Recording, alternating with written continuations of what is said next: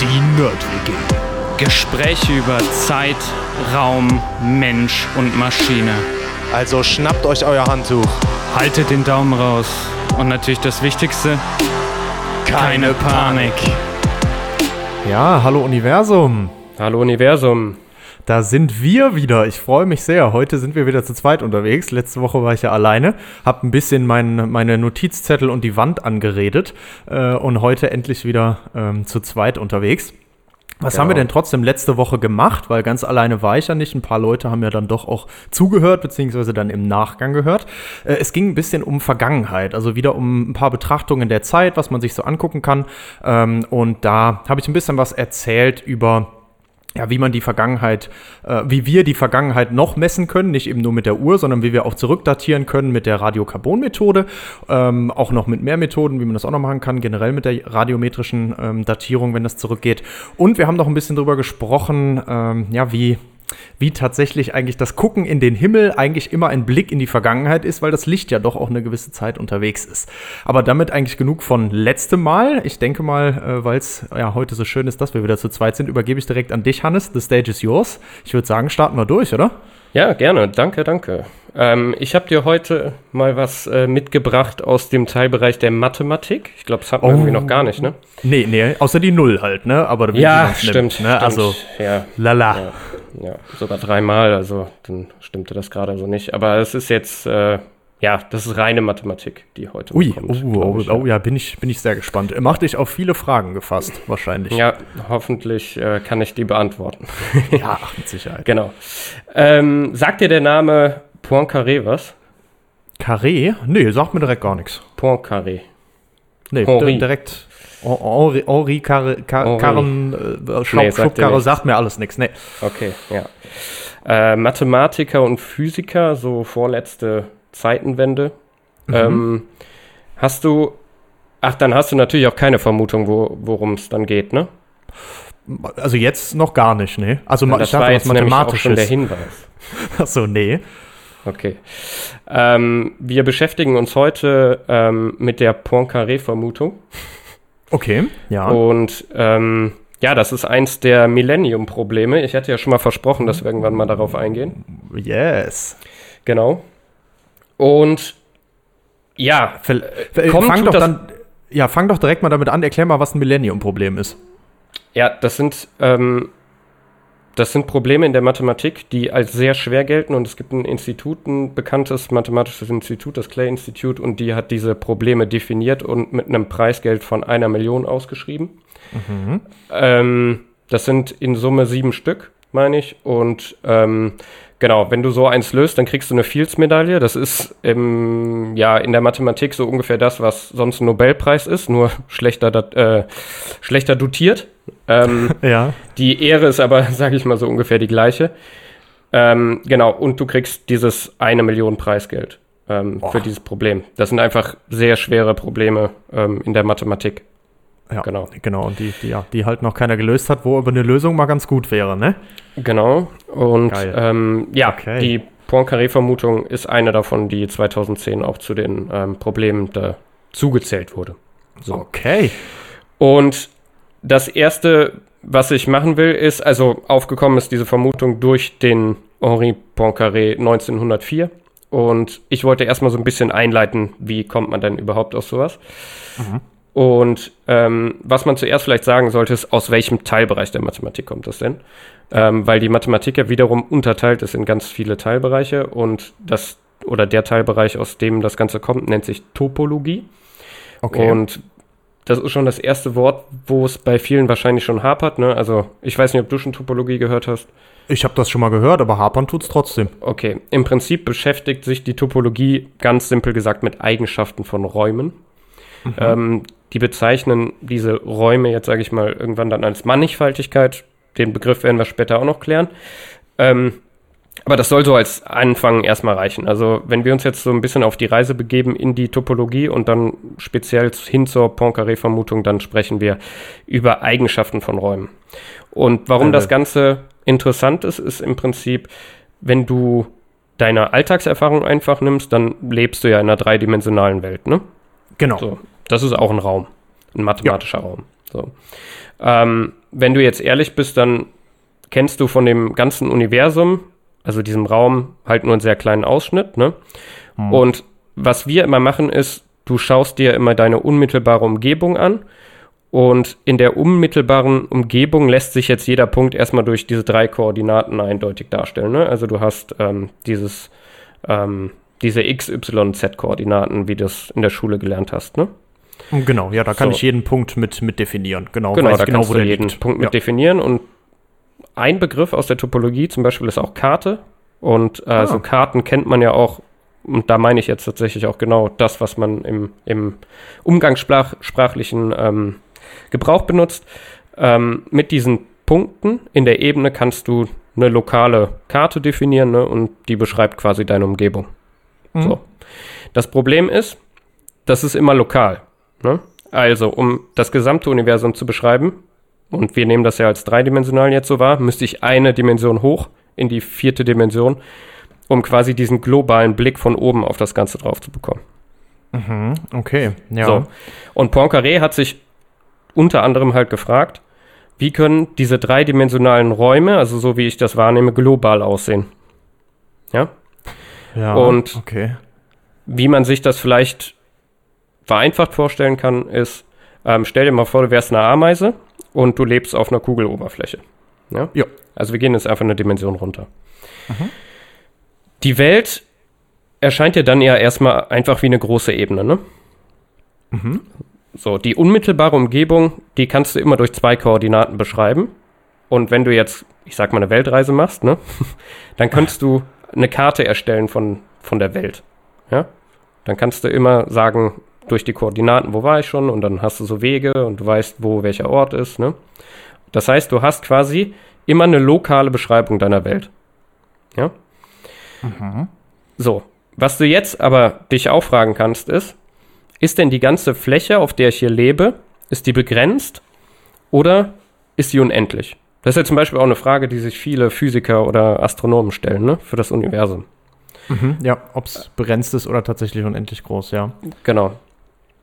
So, was du jetzt dazu machen würdest, ist, du würdest zu einer Expedition aufbrechen ähm, und du würdest versuchen, die Welt zu umrunden. Und wenn du wieder an dem Ausgangspunkt zurückkommst, ähm, dann hättest du im Prinzip ja die Erkenntnis, dass die Fläche, auf der du lebst, endlich ist, ne? aber halt keinen Rand hat. Richtig? Ja, genau. Also es ist, es ist durchgängig, genau, weil ich halt einmal komplett rumlaufen kann, weil es eben eine Kugel ist. Auch wenn ich jetzt, weiß ich nicht, als Ameise, äh, weiß ich nicht, ich nehme ja die Weltkugel nicht unbedingt, sondern vielleicht eine kleinere Kugel, aber trotzdem ewig lange brauche, bis ich halt da bin. Aber ja. Genau. So, jetzt bist du schon drauf reingefallen. Darauf wollte ich nämlich jetzt hinaus, aber es ist äh, Okay. ganz gut, dass dir das äh, direkt passiert ist. Du hast direkt geschlussfolgert, dass du auf einer Kugel lebst, ne? Ja, für sowas bin ich immer zu haben, genau. Ja, Ja, weil du das genau. aber auch eben gesagt hast. Ja, ja, genau. Also, wir haben ja jetzt nur. Die Ameise lebt auf einer Kugel. So, jetzt ist halt nur die Frage: Reicht im Prinzip dieses Umrunden schon, um zu sagen, dass du auf einer Kugel lebst? Also, so, was wir gerade ja, erst eigentlich nur festgestellt haben, ist, ähm, ja, dass, dass ähm, du quasi ähm, keinen Rand hast in dem Sinne, ne? Also, dass du. Mhm, das, das, ja, stimmt, das könnte Ne? auch ein Dass das Zylinder Ganze sein, wenn ich nur ist gerade und randlos. Ja, ja, das könnte auch ein Zylinder sein, äh, erstmal. Ach so, nee, dann ist aber nicht, na doch. Äh, äh, da, ne, da, wenn ich einfach nur gerade ausgelaufen bin, wird das genauso an. Und es könnte auch nicht eine perfekte Kugel sein, sondern irgend sowas ganz, ganz Wildes. Trotzdem komme ich wieder an der gleichen Stelle an, ne? Ja, also genau, es gibt, einfach, es gibt einfach so, Formen. ne? Ja, nimm mal einen Donut Ja. zum Beispiel. Oh ja, oder ein Donut, ja. Ne? Da schön. kannst du auch einmal rundlaufen und äh, es ist aber nicht zwingend eine Kugel. Mhm. Genau. So. Ähm, und im Prinzip verhält sich das Ganze genauso in drei Dimensionen. Ne? Und davon handelt so ein bisschen die Poincaré-Vermutung. Ja? Also wie diese fiktive Ameise, die du dir da eben vorgestellt hast, in zwei Dimensionen, ähm, hat der Poincaré in Gedanken quasi versucht, ähm, das Ganze in drei Dimensionen zu machen. Und der hat sich damit beschäftigt, welche Form so dreidimensionale Räume haben können. Und ähm, ja, welche Informationen man jetzt braucht, um, um diese Formen unterscheiden zu können. In der Topologie nennt man das Klassifizierung. Also du würdest sehr gerne ähm, so Schubladen, wie so ein Schubladensystem haben, wo du im Prinzip nachher dann die, die verschiedenen Räume mit bestimmten Eigenschaften rein charakterisierst, ja, ähm, pro Schublade. Ähm, genau, so, so wollte, ja, mit so Problemen hat sich der Poincaré beschäftigt. Und, Okay, das ist, genau, das Ähm, ist natürlich sehr abstrakt, aber das wäre jetzt auch wieder dieses, also wie ich mir das vorstellen kann, wenn ich im Zweidimensionalen nur bin, das für mich halt lokal ist, das, was ich sehen kann, dann wären jetzt in diese Schubladen rein, kämen jetzt so mögliche dreidimensionale Objekte, wie wir das gerade gesagt haben, die Kugel, der Genau. Donut und so weiter. Ist das richtig? Genau, also zum Beispiel eine Okay. Schublade wäre, der, wäre die Kugel. Wir sehen später auch noch, warum eine Kugel was anderes als, ist als ein Donut in der Topologie. Ah ja, genau, warum Ähm, das das, andere machen wir noch, hat, genau, ja. Mhm. warum das andere Eigenschaften hat. Ähm, aber genauso wäre das, ne? Also in die eine Schublade kommt alles, was, was so ähnlich zu der Kugel ist. Mit dieser Ähnlichkeit beschäftigen wir uns auch noch. Ähm, Mhm. In die andere Schublade kommen zum Beispiel die ganzen Donuts rein und ähm, all so ein Kram. Ja? Ja, genau. Und so, so kann ich mir das besser vorstellen, weil äh, Genau. sich Also wir- dem wir klären das dreidimensionalen gleich. aus. Wir klären das gleich alles noch auf. Ja, okay, ja, perfekt. Dann, dann bin Wir ich klären ganz, das alles ganz noch auf, ruhig. genau. Ja. Ja. Ähm, so, und die Poincaré-Vermutung an sich, die charakterisiert jetzt nochmal zusätzlich den einfachsten dreidimensionalen Raum und das ist die äh, dreidimensionale Sphäre. Ähm, Sphäre werden wir jetzt gleich auch nochmal definieren. Das ist ähm, die Einsphäre zum Beispiel, ist ähm, einfach nur der Kreis. Die Zweisphäre ist die Kugeloberfläche und so weiter. Ähm, genau, das machen wir gleich aber auch nochmal kurz. Nur es ist jetzt wichtig, dass es das auch im Dreidimensionalen gibt. Ja, so und ähm, die Vermutung, die schmeiße ich dir jetzt einfach mal an den Kopf. Ähm, Und an der Stelle ähm, würde ich euch allen den Tipp geben, das ist jetzt eine harte Dosis Mathematik, würde ich sagen. Und ähm, ja, bei Nebenwirkungen oder so solltet ihr auf jeden Fall euren behandelten Mathematiker fragen. ich übernehme hier in dem Podcast dafür keine Haftung, ja? Schön, okay. Also, ähm, halte ich jetzt fest, okay? Ja, warte. Ja. Ähm, die Poincaré-Vermutung lautet folgendermaßen. Jede einfach zusammenhängende, kompakte, unberandete, dreidimensionale Mannigfaltigkeit ist homöomorph zur Dreisphäre. Und damit wären wir dann fertig mit der Episode. ich wollte gerade sagen. Ja, dann abschalten nicht vergessen. Ja, genau, abschalten nicht. So, das klingt jetzt echt Eieieiei. heftig, ne? Und das ist Ich so, bin bei ähm, Mannigfaltigkeit ausgestiegen. einfach zusammenhängt ging noch. Kompakt, unberandet. Also nicht kor mathematisch korrekt, aber irgendwas. Aber ist eine gewesen. Vorstellung. Also, Okay. ja. Ja, ich habe das jetzt mal so äh, aufgedröselt. Also ähm, der erste Begriff, der schwierig ist, ist einfach zusammenhängt. Der zweite kompakt. Das sind die, ähm, würde ich sagen, die ersten Wörter der, der Vermutung schon. Ähm, unberandet muss man sich angucken. Dreidimensional ist schwierig. Dann ähm, Mannigfaltigkeit ist schwierig. Dann haben wir dieses komische Wort homoomorph. Äh, homöomorph, Entschuldigung. Ist auch für mich schwer auszusprechen. Und dann haben wir die Dreisphäre. Also wir haben eine Menge zu tun, ne? So, Das heißt, ich ich versuche das jetzt meinen- heute ganz Mein. Homöop ja, meinen Homöopathen nicht an, sondern meinen Genau. Homöomorphen, ne? Ja, genau, genau. Schön, ja. So, ähm, nicht abschrecken lassen, wir kriegen das hin. Ähm, Yes. Vor allem, äh, glaube ich, kann man sich die ganzen Sachen da doch ganz gut vorstellen, wenn man das ganz einfach runterbricht. An der Stelle Cool. sollte man sagen, ich hoffe, dass kein Topologe zuhört, weil der wird mich dann wahrscheinlich verprügeln im Nachhinein. Ähm, genau, aber wir versuchen einfach nur mal zu verstehen, was hinter dieser ganzen äh, Vermutung steckt. Und ähm, ja, ich glaube, im Laufe wird einem dann auch bewusst, warum das vielleicht so schwierig ist, dieses Problem. Ja, let's go, ich bin heiß. Genau, jetzt noch vielleicht als kleine Motivation, bevor ihr jetzt alle abschaltet, weil das so scheiße klang.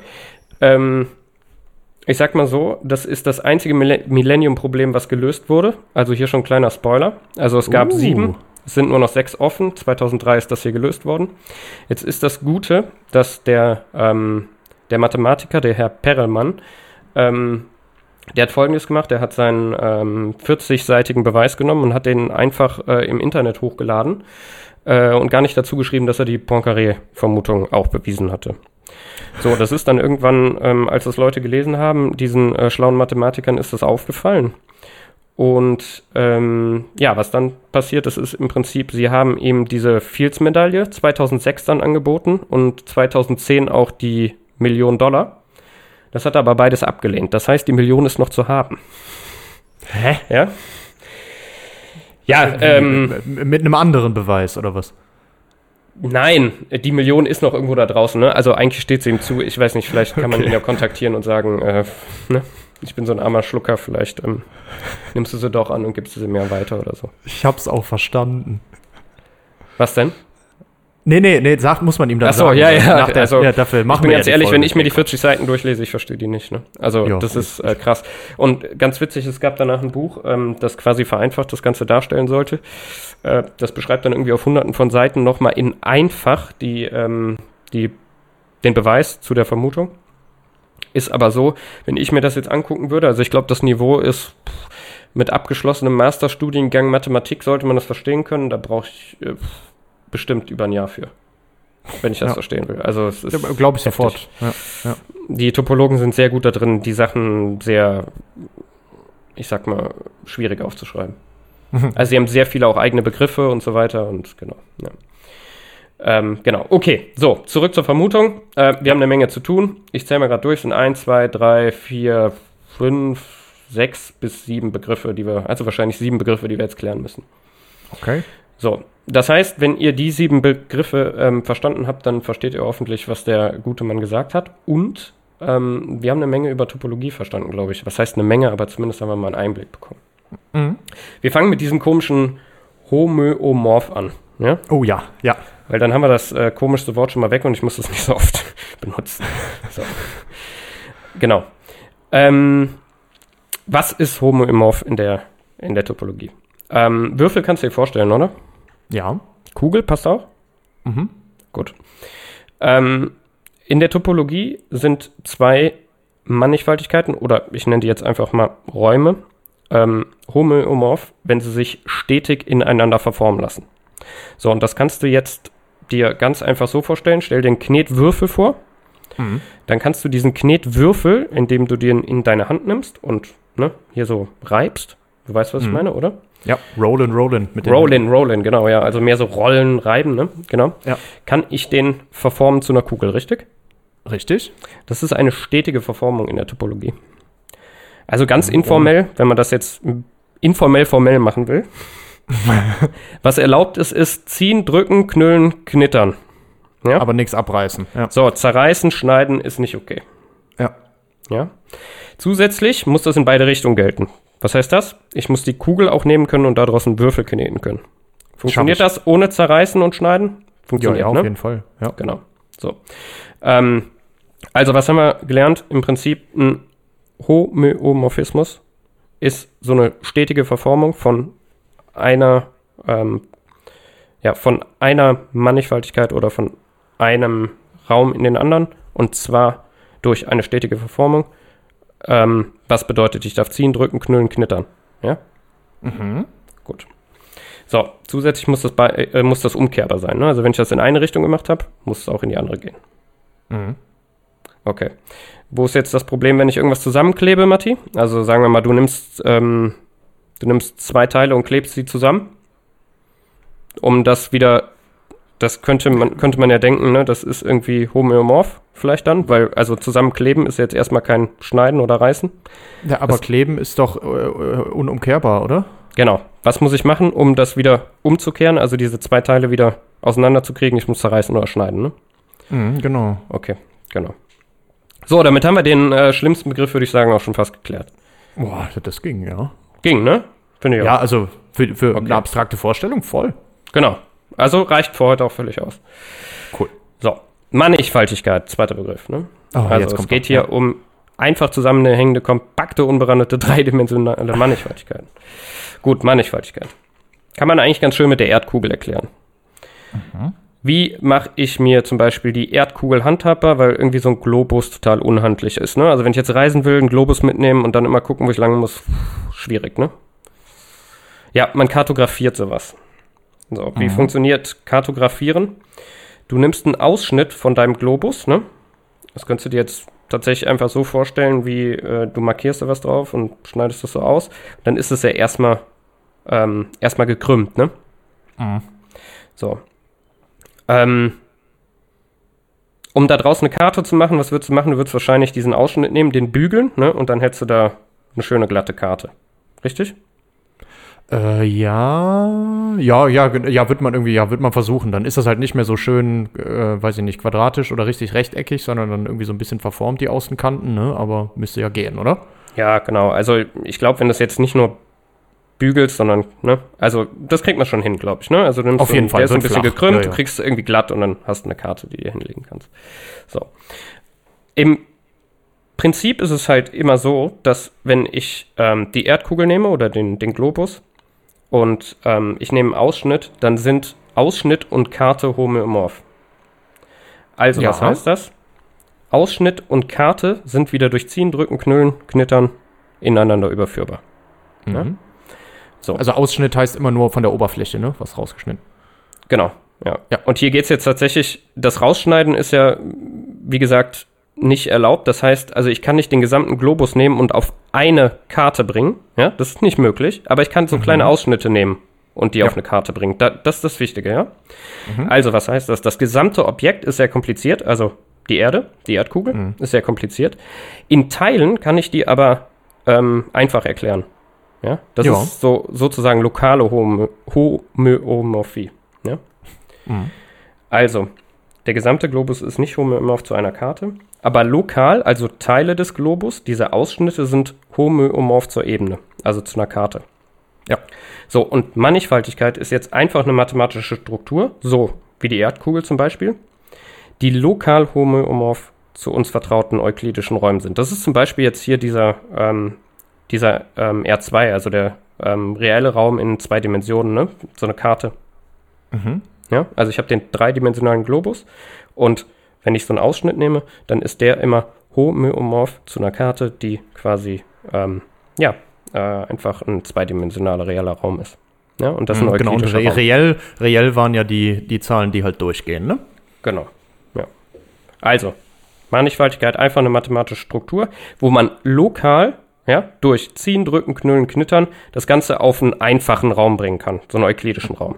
Und für uns Mathematiker ist es einfach so, dass diese euklidischen Räume, die sind sehr einfach und deswegen ist so eine Mannigfaltigkeit was Tolles, ja, weil ich das einfach lokal immer einfach darstellen kann. Auch wenn das global nicht geht. Ne? Okay, damit haben wir Mannigfaltigkeit geklärt.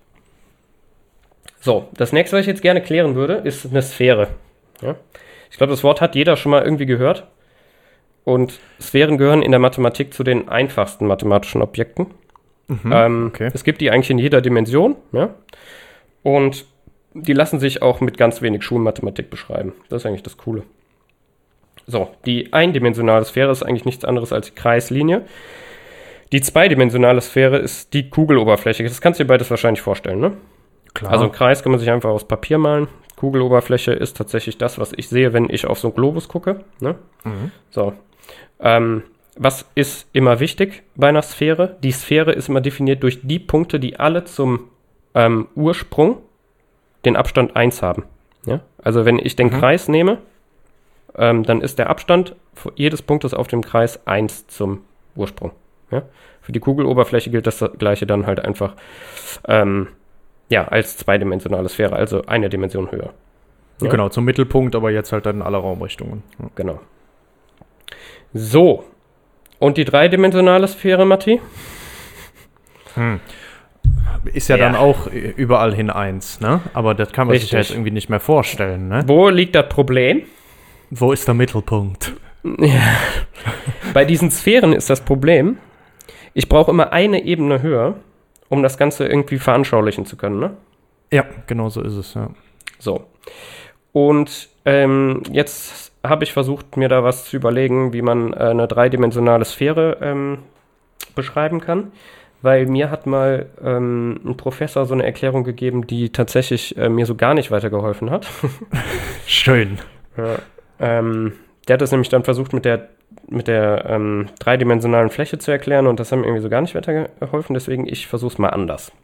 Okay. So, kennst du noch diese Spiele von damals? Die, ähm, diese ganz einfach, nehmen wir mal Snake zum Beispiel, da gab es irgendwann eine Version von Snake, wo das, diese, ähm, was war das, ein Wurm, ne? ist ein Wurm, oder? Ja, Schlange? Wurm? Snake ist eine Schlange. Ja, genau. Ähm, wo die rechts, links, unten und oben noch raus kann, ne? Und dann kommst du quasi wieder an dem anderen Teil raus, ne? Also wenn ich unten raus bin mit der, mit Ah, der Schlange, komm ich oben wieder wieder rein. rein, ne? Ja, dich stimmt. noch erinnern? Ja. Oh ja, das war immer hart, ja. Okay. So, jetzt nehmen wir uns mal ein Blatt Papier oder halt so ein, ähm, ja, nehmen wir uns das Snake-Spiel und stellen uns das auf ein Blatt Papier vor. Das war ja immer alles auf zwei Dimensionen, ne? Also, Oh, genau, ja, Genau. auf dem Bildschirm irgendwo, ja. ja. So. Jetzt haben die Topologen so ein Instrument, das nennt sich quasi Verkleben. Und ähm, was ich jetzt machen kann, ist, ich kann jetzt dieses Snake-Spiel ja nehmen auf dem Blatt Papier und wenn der ähm, unten rausfährt und oben wieder reinkommt, dann ist das rein mathematisch eigentlich nichts anderes, als würde ich die Unterseite von dem Blatt Papier an die Oberseite ankleben. Ja? Jo. Und was passiert, wenn ich ein Blatt Papier nehme? Ich weiß nicht, ob du gerade eins da liegen hast. Und Sicher? das so zusammenklebe. Was kommt dann da für eine Form raus? Hm, Also wenn ich das ordentlich äh, symmetrisch Ganz halte, kommt da ordentlich. So ein, kommt da so ein Zylinder ordentlich. raus? Ja, genau, genau, darauf Mhm. wollte ich hinaus. Ja. Okay. So, jetzt hast du schon mal zwei Seiten. Jetzt hast du zwei Seiten verklebt, ne? Ja. Jetzt hast du bei dem Zylinder da noch zwei Kreise, ne? Mhm. Also zwei eindimensionale Sphären im Prinzip. Was kannst du mit denen jetzt noch machen? Kann man auch noch kleben, ne? Äh, aneinander, ja, dann habe ich den Donut. Dann hast du den Donut, ne? Ey. Ja. So. Ähm, Im Prinzip ist das gleiche Prinzip.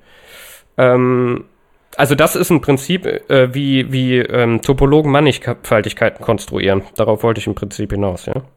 Okay. Ähm, jetzt hast du ja gerade ähm, aus zweidimensionalen was dreidimensionales gebaut, ne? Ja, beziehungsweise ich wüsste, wenn ich einen Donut habe, das kann ich auch äh, mithilfe von dem Wissen wieder auf was äh, zweidimensionales, also wieder zum gl- glatten Blatt Papier machen, ne? Ja. Jetzt, äh, also mir ging es jetzt gerade nur darum, Ebene, ja. dass im Prinzip, ähm, im Prinzip ist es jetzt so, wenn du dir, wenn du dir die Dreisphäre vorstellen willst, dann Mhm. kann man das im Prinzip auch mit diesem Verkleben machen. Ja. Jetzt ist es nur so, dass ich dafür halt zwei Kugeln nehmen muss, ja, also Kugeln mit Inhalt, man nennt das Vollkugeln in der Mathematik. Okay. Und dann hättest du, wenn du die nebeneinander nimmst, würdest du jetzt quasi genau das gleiche wieder versuchen, was du eben versucht hast, ja? Und du würdest im Prinzip versuchen, in der vierten Dimension diese Punkte, ja, ähm, wieder miteinander zu verkleben. Und was dann entsteht, wäre die Dreisphäre. Ja? Ui, Also ich nehme zwei, drei, äh, zwei, zwei Sphären, ja, und verklebe die miteinander. Das ist das, was passiert. So, das kann sich kein Mensch jetzt wirklich vorstellen. Das ist einfach so. Aber dieses, ich sag mal, dieses Verkleben erklärt so ein bisschen, wie das funktioniert oder was, was da passiert. Ja. Mhm. So. Und im Endeffekt ist es das auch, ja. Ähm, jetzt ist das normalerweise so, wenn man sich die Sachen veranschaulichen will, ähm, auch in diesem ganzen Gebiet Richtung Poincaré-Vermutung oder so. Ähm, man bricht das meistens halt einfach runter auf diese niedrigeren Dimensionen, weil du dir das einfach noch vorstellen kannst. Mhm. Ähm, jetzt bist du jetzt total verwirrt? Äh, Schon, ja. Ja, genau. Das ist auch völlig okay eigentlich, weil, also ich, das kann man sich nicht vorstellen, ne? Ja, genau, genau, das, man versucht das dann Ja. immer, aber genau, genau Du das kannst ist halt, dir, ja. du müsstest halt aus der vierten Dimension gucken und das dann so verkleben, wie wir das eben gemacht haben. Eine Dimension weiter unten, aber das ist halt nicht möglich, ne? Hm. Genau. Aber so bauen quasi Topologen, ne? Mit mathematischen Eigenschaften, dieses Verkleben und so zum Beispiel, das sind halt alles extrem, ich sag mal, mathematische Objekte, ja? Also, Hm. die kannst du immer durch diese ganzen Eigenschaften, die die haben und so beschreiben, diese Operationen und all sowas. Ähm, das ist aber nichts, was man sich noch so im Kopf vorstellt, ja? Nur dieses Verkleben erklärt so ein bisschen, wie ich, wie ich diese Sachen zusammenbauen kann, ja? Ja, ja, ja, ja, ja. Das, das trifft dann wahrscheinlich ganz gut, genau. Ja. Genau. Also es ist mehr so eine, so eine Erklärung, wie man sowas baut. Ja. Ja. Genau. Also du müsstest eigentlich zwei Vollkugeln nehmen und dann diese Punkte aneinander kleben. Und dann hättest du die ähm, Dreisphäre. So. Ähm, jetzt haben wir eben die ganze Zeit schon über Dimensionen gesprochen, deswegen wollte ich auch noch mal kurz äh, auf Dimensionen eingehen. Ja. Ähm, Dimensionen in der Topologie ist eigentlich relativ einfach zu erklären. Ähm, wir nehmen jetzt einfach die Sphären, weil das wissen wir jetzt, was das ist. Ne? Also ich habe die 1-Sphäre, die einfach ähm, der Kreis ist. Mhm. Und ähm, wüsstest du jetzt zum Beispiel, wie viele. Ach so, genau. Wir haben, wir haben die Sphären und was wir eben gemacht haben, ist, wir haben über dieses Kartografieren gesprochen, ne? Ja. Also wenn ich jetzt eine Karte machen wollte auf der Sphäre, also wie viele Zahlen bräuchte ich quasi, um ähm, den Ort zu beschreiben, auf dem ich mich gerade befinde, ähm, auf dem Kreisring? Weißt du es zufällig? Äh, äh, ja, nur eine natürlich, ne? Weil auf dem Kreisring äh, kann ich ja nur vorwärts oder rückwärts laufen. Ähm, und dementsprechend dürfte es nur eine sein, oder? genau, der Winkel würde komplett ausreichen, ne? Ja, oder das, ja, Ja. richtig. Genau. Also du, man sagt auch dazu, man hat nur einen Freiheitsgrad, ja. Also du kannst dich Mhm. nur in diese eine Dimension halt bewegen. Genau. So, jetzt, wo das noch ein bisschen einfacher fast ist, sich das vorzustellen, weil so Winkel und so, da muss man wieder irgendwie dann ein Dreieck da in den Kreis reinzeichnen oder so, ist eigentlich dann äh, in der Zwei-Sphäre. Also wenn ich jetzt die Zwei-Sphäre nehme, das ist ja im Prinzip einfach eine Fläche, ja. Ähm, wie viele Zahlen brauche ich da, um meine Position anzugeben? Das ist einfach das, wie man das immer kennt. Ja, zwei, ne? Also entweder halt das X und Y oder auch wieder zwei Winkel würde natürlich auch gehen. Ganz genau. So, also du brauchst nur zwei Zahlen. Ähm, und im Prinzip heißt das also, die Dimension ja, einer Mannigfaltigkeit wird dadurch beschrieben, wie viele Zahlen ich brauche, um die Position auf der Mannigfaltigkeit zu beschreiben. Hm. Mhm. Okay? Ja, das. das Also man im Prinzip ja. muss ich nur überlegen, wenn ich jetzt meine Positionen kartografieren will oder eine Karte erstellen will von, von der ganzen, ähm, von der ganzen Mannigfaltigkeit, wie viele Zahlen brauche ich dafür? Mhm. So. Um es eindeutig zu beschreiben, genau, ja. Ja. So, jetzt kommen wir zu dem, wo du eben drauf reingefallen bist. Und das ist nämlich ganz wichtig. Ähm, ich sage jetzt noch einmal diese Poincaré-Vermutung, nur, dass man das immer so nochmal gehört hat, um dann zu sehen, wo wir sind. Ne? ja. Also, da steht, jede einfach zusammenhängende, kompakte, unberandete, dreidimensionale Mannigfaltigkeit ist homöomorph zur Dreisphäre. Jetzt wissen wir schon, was Mannigfaltigkeit ist. Dimensionen haben wir geklärt, homöomorph wissen wir und die Dreisphäre kennen wir. Da steht aber ganz am Anfang einfach zusammenhängend. Ne? Ja. Jetzt ist die Frage, was ist denn einfach zusammenhängend? So. Hm. Sagt Ja, ihr jetzt geht auch. ja. Ja, Naja, es, es geht ja von der Vorstellung her, geht das ja äh, so in Richtung, auch wieder in Richtung kontinuierlich irgendwie, ne? Also halt kein Anfang und kein Ende. Mm, ja hier geht es tatsächlich um ein bisschen was anderes. Siehst Also, du, ja, wir stellen uns jetzt nochmal die Frage, wie die Ameise sicher sein kann, ähm, dass sie auf einer Kugelfläche lebt, ja? Oh, ja. So. Also, anders gefragt wäre das im Prinzip die Frage, was zeichnet also diese Sphären unter allen anderen Flächen aus? So. Wenn du jetzt die Ameise bist und ganz geschickt bist, dann könntest du, ähm, ich weiß nicht, ein Lasso nehmen, ja, und einmal um, um die ganze Kugel werfen, ja.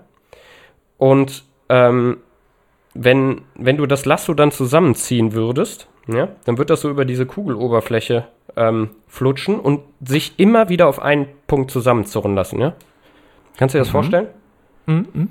Ne? Du wirfst es da drum, genauso könnte es ein Gummiband sein oder sowas, und wenn ich daran ziehe, dann flutscht das so über die Oberfläche und lässt sich einfach zusammenziehen. Mhm. So, ähm, das ist der zweite Test, den du im Prinzip machen musst, wenn du, wenn du wissen willst, ähm, ob du dich auf einer Sphäre befindest. Ne? Also es gibt so quasi dieses topologische Lasso, das ist auch so ein, äh, so ein topologisches Instrument, sage ich mal. Ähm, Lasso trifft es da tatsächlich auch ganz gut in der Vorstellung.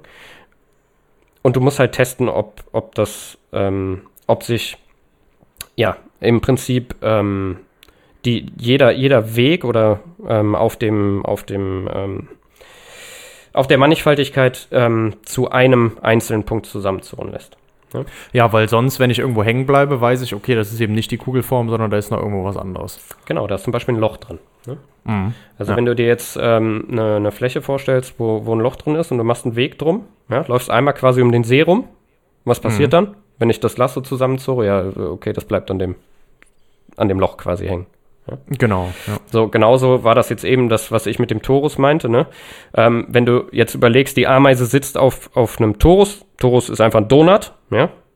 Ähm, was, was ist dann, wenn, wenn die Ameise ihren, ihren Hund laufen lässt und ähm, quasi aber ähm, die Leine festmacht, dann kommt der, wenn der einmal quasi um diesen oder ja, in dieses, in dieses Innere vom Donut, da in dieses Loch reinläuft und dann quasi einmal um so einen Ring von dem, von dem Donut rumläuft und kommt wieder da an, wo er vorher war, dann hat er quasi mit seiner Leine ja einmal ähm, diesen Donut da umrundet, ne?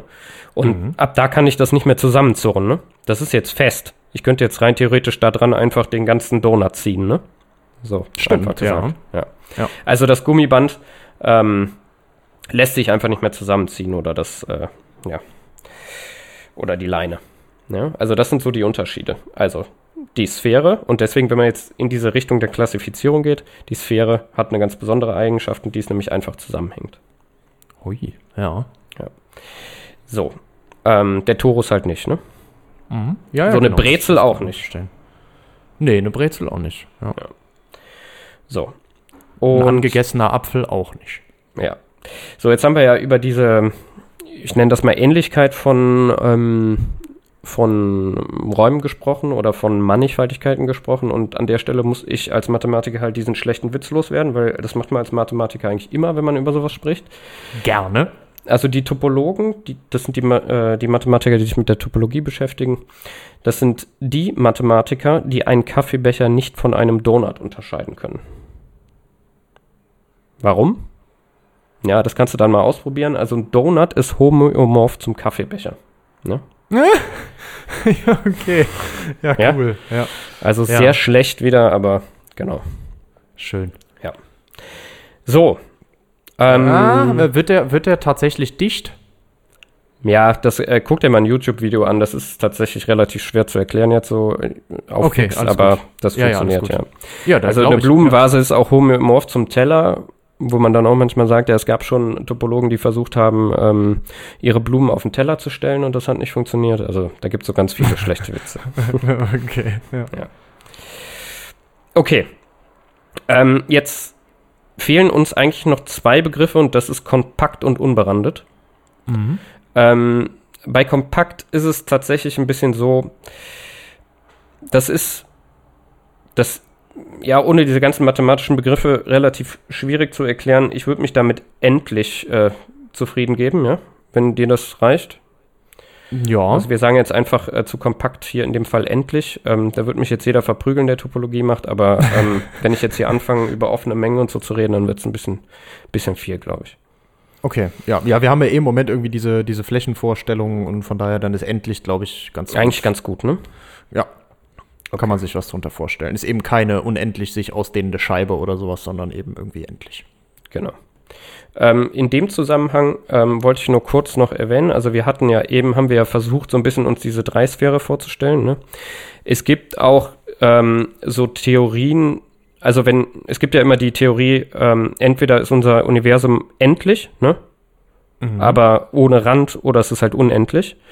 Ähm, und wenn man jetzt annimmt, dass es quasi endlich ist, dann wäre es im Prinzip auch so wie in diesen Spielen, nur in drei Dimensionen. Ne? Also wenn du jetzt zum Beispiel rechts ähm, irgendwo an den Rand kommen würdest, dann wäre der ja quasi verklebt, sagen wir mal. Das muss ja auch nicht zwingend nach links sein, kann auch nach unten sein, aber du kommst irgendwo wieder rau, also wieder rein. Ne? Also sobald du an dem Punkt bist, sind die wie verklebt und du würdest, wenn du rechts rausläufst, zum Beispiel wieder unten reinkommen und so weiter. Ja? Also ähm, wollte ich nur erwähnen, da gibt es halt auch, ähm, gerade aus diesen Gedanken her, gibt es äh, Theorien, wie unser Universum aussehen könnte. Weil, ja. ähm, wenn man das quasi auf den höheren Dimensionen dann betrachten würde. Ne? Genau. Okay, und dann ähm, als letztes haben wir im Prinzip noch unberandet. Ähm, und unberandet kann man sich eigentlich ganz nett wieder vorstellen, ähm, wenn wir jetzt uns den, lass uns mal eine Kreisfläche nehmen einfach. Ja. Mhm. Und ähm, jetzt stellst du dir vor, du bist wieder die Ameise zum Beispiel und du bewegst dich, also jetzt, wenn man das aufmalt, ne, so ein Kreis, dann malst du automatisch immer einen Rand, ne? Richtig? Also, wie soll ich den sonst aufmalen, ne? Ja, genau, ja. Genau, was ich aber noch machen könnte, ist, ich kann keinen Rand zeichnen, sondern ich mache einfach ganz viele Punkte und dann sieht das vielleicht irgendwann auch aus wie ein Kreis, ne? Wenn ich die richtig anordne. Ah, ja. So, und jetzt ja. stell dir mal einen so vor, wo du das einfach so komplett gezeichnet hast, also außen schön den Rand. Und das andere stellst du dir einfach so vor, als hättest du so ganz viele Punkte gemacht, die aber insgesamt so eine, so eine Kreisform ergeben. Ja? Mhm. Und jetzt setzen wir eine Ameise links rein und eine rechts rein. Ja? Ja, was- was, ist jetzt links und rechts? Also Ach so, einmal das links in durchgezogen den gemalte und einmal das durchgezogenen und, einmal rechts in Righty. dieses Punkteding. Ja? Ja. So, was dann, was dann ähm, in dem linken Ding passiert ist, wenn sich die Ameise immer weiter Richtung Kreisrand bewegt ist, irgendwann an dem Rand ist es halt so, dass rein mathematisch es nicht erlaubt ist, noch weiter in diese, in diese eine Richtung zu gehen. Also der Rand ist im Prinzip ein, ein Objekt, sage ich mal, oder es gibt Punkte, wenn man so will, ähm, ab denen es nur erlaubt ist, in eine Richtung zu laufen und nicht in die andere. Ja? Also der berandet wirklich deine, ähm, ja, deine Mannigfaltigkeit. Ja? Genau, also wir sagen, die Arme darf Ab den Kreis nicht verlassen. darf ich ja. nicht raus. Ja, Ja, so. ja. Dann kann Jetzt- ich nur noch in irgendeine andere laufen. Ja. Genau. Jetzt, und das ist äh, so ein bisschen, ähm, so ein bisschen das, was äh, bei dem Unberandet zum Beispiel ist.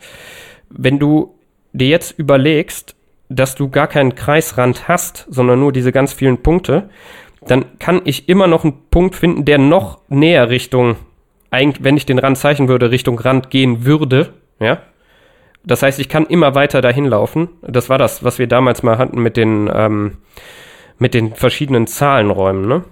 Ja, das Also- ist immer so schwierig, sich das vorzustellen, aber genau, Genau. ja. ja. Ja. Also, ja. Genau, das ist im Prinzip, man kann einfach immer weiter, wenn man immer kleinere Schritte macht, könnte man immer weiter Richtung Rand laufen, aber nie da ankommen. So, und wenn der Rand einfach nicht definiert ist, dann, ja, gibt es diesen Punkt nicht. Also du kannst nie da hinkommen. So, und das, das wäre in dem Fall quasi unberandet. Okay, also das heißt schon, ich komme da äh, irgendwie. Ich komme dem immer weiter. näher, aber es gibt halt einfach nicht definiert diesen Rand. Mhm. Ja. Also durch immer kleinere Schritte machen käme ich äh, dem Ganzen immer näher. Also nur es gibt nicht definiert diesen, diesen fixen Punkt ab, wo es nicht mehr weitergeht. Aber ich kann trotzdem nicht rauslaufen. Genau, du kannst im Prinzip aus, wenn du das so willst, aus dem einen Kreis, weil das als Ende fix definiert ist, könntest du runterfallen oder raus. Also, ne, Mhm. sobald du diesen Rand überschreitest, bist du quasi aus dem Ding raus. Bei dem anderen ist es gar nicht erst möglich. Genau. Ja, und das wäre so, ähm, wäre so der letzte Begriff. So, Mhm. und ja, Und Jetzt nochmal das Ganze. Jetzt nochmal das Ganze, ne?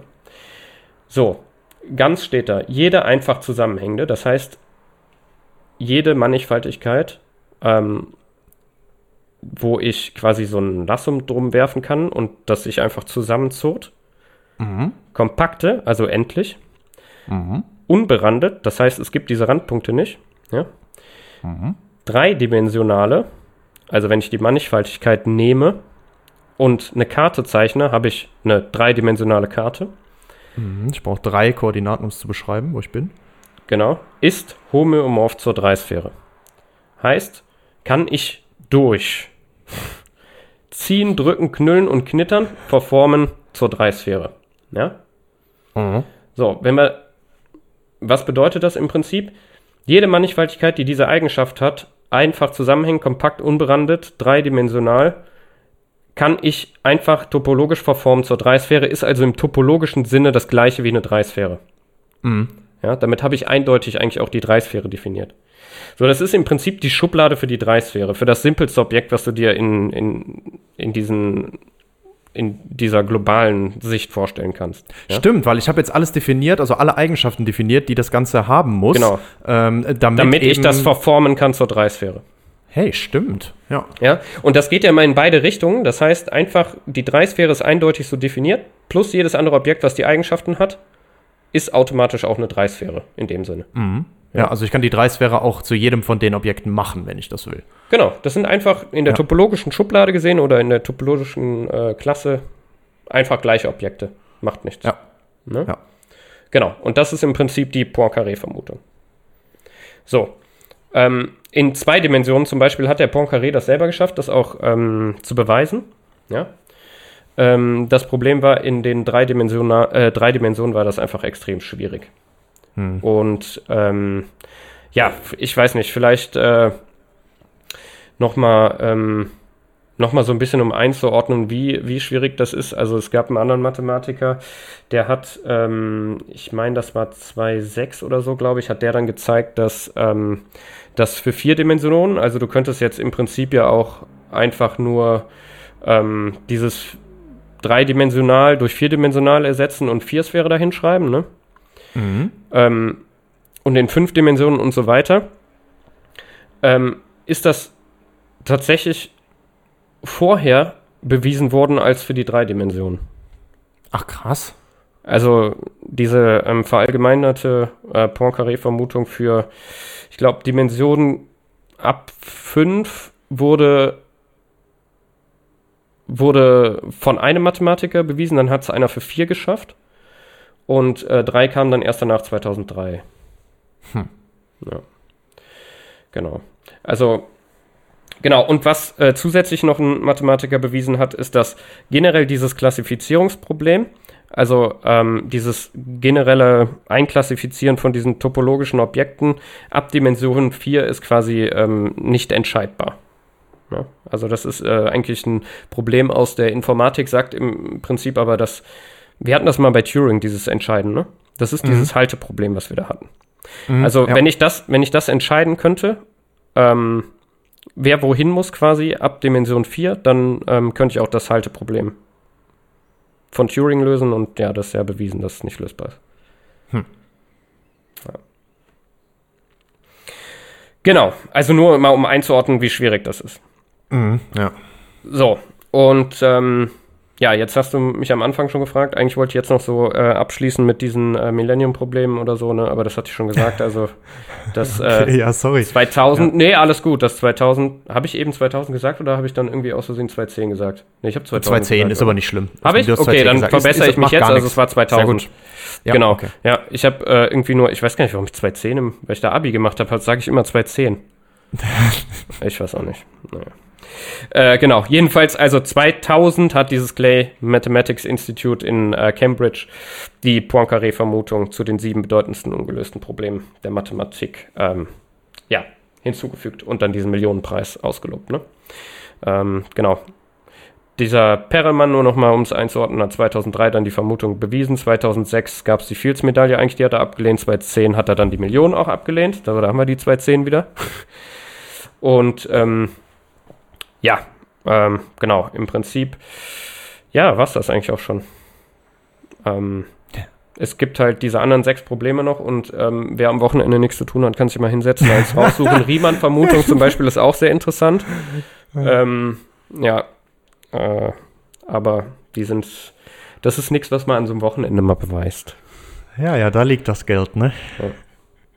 Krass. Ja, super spannend. Also ich finde das immer auch total cool, da irgendwie mal so Einblicke zu kriegen. Auch wenn man da vielleicht irgendwie das, am Ende das Gefühl hat, man hat nichts verstanden. Das ist gar nicht so. Weil man hat so viele Sachen mitgenommen, so viele Begriffe sich mal schon mal in vereinfachter Weise irgendwie mal vorstellen können. Und das trägt immer zu so einem allgemeinen Verständnis mit bei. Und wenn man da dann immer weiter sich mit solchen Sachen beschäftigt, dann ist es irgendwann total wertvoll, solche Sachen irgendwie sich, sich schon mal angeschaut oder wenigstens mal drüber nachgedacht zu haben. Weil dann immer klarer wird, man kann immer mehr irgendwann mit den Begriffen anfangen, ne? Wenn man die immer wieder mal benutzt und in immer mehr Kontext bringen kann. Und deswegen, ich finde das, finde ich das immer total spannend. Genau, und also sehr, sehr cool. Ich fand jetzt hier zum Beispiel, was halt wichtig war, ist mal zu sehen, wie so ein Problem aussehen kann. Ja. Ähm, natürlich sind die schwierig, diese Probleme. Ich meine, sonst wären die halt auch nicht bei dem Millennium-Problem dabei. Ne? Mhm, ja. Äh, wenn das jetzt alles so easy zu verstehen wäre und man sich da hinsetzen würde und so denken würde, ah ja, klar, ist ja auch klar, kann ich mir vorstellen, das muss so sein. Ja, ja, d- genau. ne? Dann, Ja, dann und wir haben ja noch, wir haben noch gar nicht, und wir haben noch gar nicht angefangen, darüber zu sprechen, was ist dann ein Beweis, wie kann man sowas beweisen Genau. und so weiter. Es geht erstmal nur Genau. darum, das Problem zu verstehen, ne? um einfach, ja, also wie du gerade gesagt hast. hier ne? geht's also, wie wirklich einfach nur darum, dass, das ähm, ja, hier geht's im Prinzip wirklich nur darum, einfach diese, diese Räume zu klassifizieren und die Poincaré-Vermutung, und das sollte man vielleicht auch noch dazu sagen, eigentlich macht der Name gar keinen Sinn mehr, weil es ja keine Vermutung mehr nimmt. Mittlerweile ist das ein bewiesener mathematischer Satz. Ja. Mhm. Ähm, so ein Name hält sich einfach relativ lang, glaube ich. Ja, aber, ja, das kennt man auch. Ähm, es kennt halt einfach jeder darunter, ne? Mhm, ja. Es ist im Prinzip einfach so, dass, ähm, dass der Poincaré sich die einfachsten, den einfachsten mathematischen Raum da genommen hat in den drei Dimensionen und dann mal versucht hat äh, zu gucken, ähm, ja, ist denn eigentlich irgendwie alles eine, eine Dreisphäre oder so? Ne? Also es, Genau, wie, wie kann ich das definieren und abgrenzen, wenn möglich, von anderen Sachen und so, ne? Ja, genau. Dafür brauche genau. ich dann die Eigenschaften. Genau, und was er herausgefunden hat, ist eben, ja, okay, das muss einfach zusammenhängen, kompakt, unberandet, dreidimensional, Mannich Mannigfaltigkeit sein, dann ist die Homöomorph zur Dreisphäre. Also dann kann ich das einfach verformen zu einer Dreisphäre. Stetig. Mhm. Also klar definiert, was, was dieser einfachste Raum ist und alle anderen Objekte können mit in die Schublade rein. Ne? Schön, ja. Genau. Ja, das soll es äh, für heute gewesen sein. Ich glaube, ähm, das war heftig hab- genug. Ja, was habe ich, ich wollte gerade sagen, was habe ich ein Glück, dass äh, mein behandelter Mathematiker in der gleichen WG wohnt. Ja. Sag Bescheid. Ja, gerne. Falls du heute Nacht nicht schlafen kannst, Ja, sowieso nicht, aber dann erzähle ich dir noch was über zurückkomme, dann- Mannigfaltigkeit. Ja, dann genau, können wir gerne nochmal über stetig zusammenhängende. blablabla. Einfach zusammenhängt. Aber ja. Siehst du, geht ja schon los. Kompakt. Homöomorph. Ja, Mhm. okay. Ja, dann würde ich sagen, ähm, vielen, vielen Dank. Ja, es war sehr, sehr spannend. Natürlich ist das sehr, sehr kompliziert, aber wie gesagt, sehr, sehr spannend und auch äh, nicht denkt, man hätte nichts verstanden. Man hat ja auf jeden Fall was mitgenommen. Ach, Ähm, auf jeden Fall. aber ich denke, ich denke, dann ist, ja, würde würd ich mal sagen, eigentlich Zeit zum Abschalten, oder? Genau. Regeneriert euch ein bisschen von dem Schlag ins Gesicht. ja, Hirn wieder runterfahren. Hirn wieder runterfahren. Und dann geht's nächste Woche weiter. Matti ist wieder dran. Yes. Alles klar. Dann würde ich sagen, abschalten. Abschalten. Ja, Eieieiei, du, hier raus aber aus beiden Ohren und den Nasenlöchern. Ich sag's dir. Schön. Ja.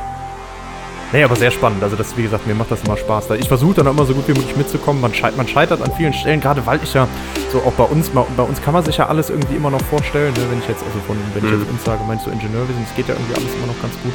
Äh, dann, dann ist man immer, hat man immer noch größere Schwierigkeiten, diese abstrakte Ebene zuzulassen. Weißt du, was ich meine? ja, ja, weil ähm, alles irgendwie, also weil man einfach immer mit der Vorstellung arbeitet auch. Ne? Ja, genau, weil man immer so nah an der realen ein Welt halt dran ist. Ne? auch einfach. Mhm. Ja, Genau. genau. Aber eigentlich ist es ja total wichtig, darüber hinaus zu gucken, um eben auch ja, die entsprechenden Probleme dann, dann angucken zu können. Und wie, oft haben wir jetzt auch hier schon gesagt, wie wichtig das ist, über den Tellerrand zu blicken. Ich sag das bei der Zeit, haben wir das auch mal gesagt. Ne? Mhm. So. Und das ist, das ist ja dann überall so. Ne? Aber deswegen ist das, ist das mal besonders schwierig. Aber ja, mir macht das immer sehr viel Spaß. Und ja, ne, man, man merkt auch wieder, ich habe nicht umsonst Ingenieurwesen studiert. Ne? Da bin ich dann auch doch zu Hause. Ja. Ja, ich mag dieses Abstrakt ja sehr gerne. Also, Ja, ich weiß, das ich ist bei weiß. mir irgendwie so, ich finde das irgendwie ganz geil. Ja. Und äh, Ja, aber überleg auch mal, wie viele Jahre du jetzt schon da- damit ähm, dich beschäftigst, bis du mal ein Level erreicht hast. nur in meinem wo du Kopf auch solche. Ja, ja, ne, aber nein, aber wie man solche Abstraktionen überhaupt mal für sich selber zugänglich machen kann. Ja, das braucht ja so viel Zeit und so viel, genau, so viel, so viel Erfahrung in dem, nenne ich das jetzt mal. Ja. Ähm, aber das war das auch, was ich eben sagen wollte mit dem. Äh, also je, je öfter man die Sachen mal hört und je mehr Kontext man die hat, selbst wenn das alles, alles wieder abstrakte Sachen sind, desto mehr kann man damit anfangen. So. Ja. Ne? Und deswegen, deswegen finde ich das so wertvoll, sich da halt auch doch immer wieder mit zu konfrontieren, weil irgendwann macht Sinn. Also das äh, war auch tatsächlich so ein bisschen als auf die Fresse ähm, Folge gedacht. Gedacht. Ja, ja, ja, ist auch gut. Genau. Ähm, ja. Aber ich, ich weiß nicht, ich finde zum Beispiel, wenn du jetzt dir dieses komische Wort homöomorph nimmst ähm, und dann denkst, ja okay, stetige Verformung, einfach ziehen, drücken, knüllen, knittern ist okay. Ja, kann man sich auch schon was drunter vorstellen. Rein mathematisch ist kein einfach zu definierender Begriff. Ja, äh, genau, aber man hat mal, man hat mal die erste Vorstellung. So, und dann kann man halt sehen, was das in jetzt verschiedenen Zusammenhängen dann wirklich für mich mathematisch auch bedeutet. Ja, ja, aber das ist cool. Ja. Ich glaube übrigens, da bin ich mir aber nicht mehr ganz sicher, ich meine sogar das Wort Mannigfaltigkeit, also es gab ja auch diesen Mathematiker Riemann, der hat dir, sagt dir wahrscheinlich was, den Namen hat man Mhm, meistens ja. schon mal gehört. Ja, ja. Und damals wollte der, glaube ich, seine Doktorarbeit bei Gauss schreiben, wenn ich das richtig Mhm. im Kopf habe. Und ähm, normalerweise war das früher so, du musstest für deine Doktorarbeit, hast du drei Themen eingereicht und war standardmäßig aber so, dass, ähm, dass die immer das erste Thema genommen haben. So, und jetzt ähm, hat der zwei Themen eingereicht äh, aus der, ich glaube, heute Funktionentheorie. Die ersten zwei Themen, dachte ich so, wird eh genommen. Drittes hat er irgendwie ein Thema aus der Geometrie eingereicht. Und der Gauss war ja Geometriker und dann hat er sich gedacht, ja komm, guck ich mal, was der Riemann so in, in Geometrie kann, hat das dritte bekommen. Und dann so einen legendären Vortrag irgendwie gehalten, wo er unter anderem auch diese Mannigfaltigkeiten definiert, glaube ich, aus geometrischer Sicht. Ja, also äh, so ein sehr berühmter Vortrag eigentlich auch. Aber genau, äh, eigentlich ganz, ganz lustig die Geschichte. Auch wieder sehr nerdig, aber Ja, aber. Ja. Genau. Aber ihr seid, ja immer noch so da. wie das. Ja, genau. Schaltet mal ab jetzt, reicht. ich verliere mich hier schon wieder in Laberei. Ja, es ist schön, es ist schön. Ja, ist jetzt gut. Wird jetzt abgeschaltet.